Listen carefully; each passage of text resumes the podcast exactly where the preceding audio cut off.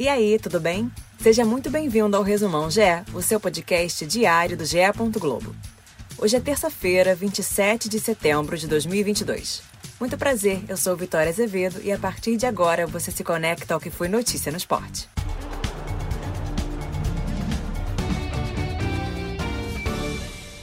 No último jogo da 31ª rodada da Série B, o CSA venceu o Tombense por 2 a 0 no Rei Pelé. Elton abriu o placar aos 35 do primeiro tempo com um golaço.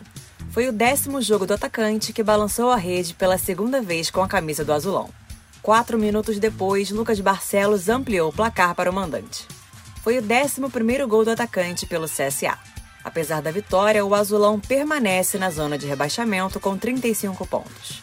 Já o Tombense, com 40, fica em 12º lugar.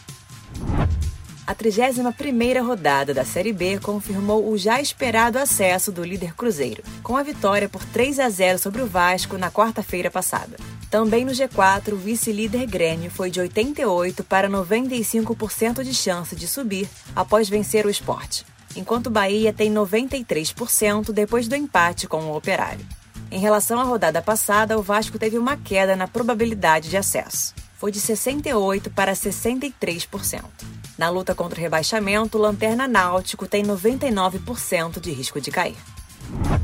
Nesta segunda, o técnico Tite concedeu entrevista coletiva e disse que pretende dar uma chance ao atacante Pedro do Flamengo no último amistoso da seleção antes da Copa do Mundo.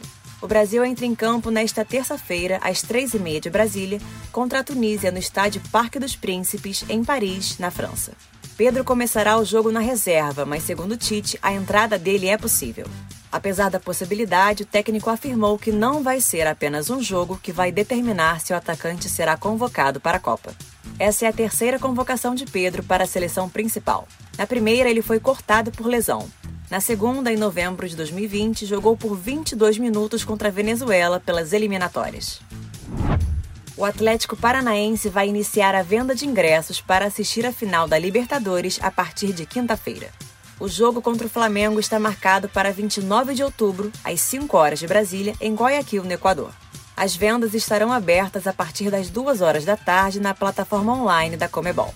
Sócios rubro-negros têm prioridade de compra até sexta-feira. Já assinantes do Furacão têm vantagem entre sexta e sábado. Já os ingressos para a decisão da Copa do Brasil estão esgotados. A carga disponível para os rubro-negros acabou em menos de 5 horas. Somente sócios torcedores conseguiram comprar. Os ingressos para a torcida do Corinthians ainda não foram colocados à venda. Flamengo e Corinthians decidem a Copa do Brasil em dois jogos. O primeiro será disputado no dia 12 de outubro, às 9h30 de Brasília, na Neoquímica Arena. O jogo de volta está marcado para sete dias depois, no mesmo horário, no Maracanã. Igualdade de placares leva a disputa do título aos pênaltis. Agora fique ligado na Agenda GE. Os horários aqui são de Brasília. Às 9 da manhã, o Sport TV 2 exibe Turquia e Coreia do Sul pelo Mundial de Vôlei Feminino. Uma da tarde é a vez de Itália e Bélgica. Também uma da tarde, o Sport TV transmite o amistoso entre Uruguai e Canadá. Às três e meia, você acompanha o amistoso entre Brasil e Tunísia na Globo e no Sport TV. No mesmo horário, o Sport TV 2 exibe Polônia e Tailândia pelo Mundial de Vôlei Feminino. Às 3h45, o Sport TV 3 transmite Suíça e República Tcheca pela Liga das Nações. Às 6h30 da noite, você acompanha Corinthians e São José pelo Campeonato Paulista de Futebol Feminino no Sport TV. Às 7 o canal exibe Suzano e Campinas pelo Campeonato Paulista de Vôlei Masculino. Às 9 Sport TV e Premier exibem Santos e Atlético Paranaense pelo Brasileirão. Às 11 da noite, você acompanha o um amistoso entre México e Colômbia também no Sport TV.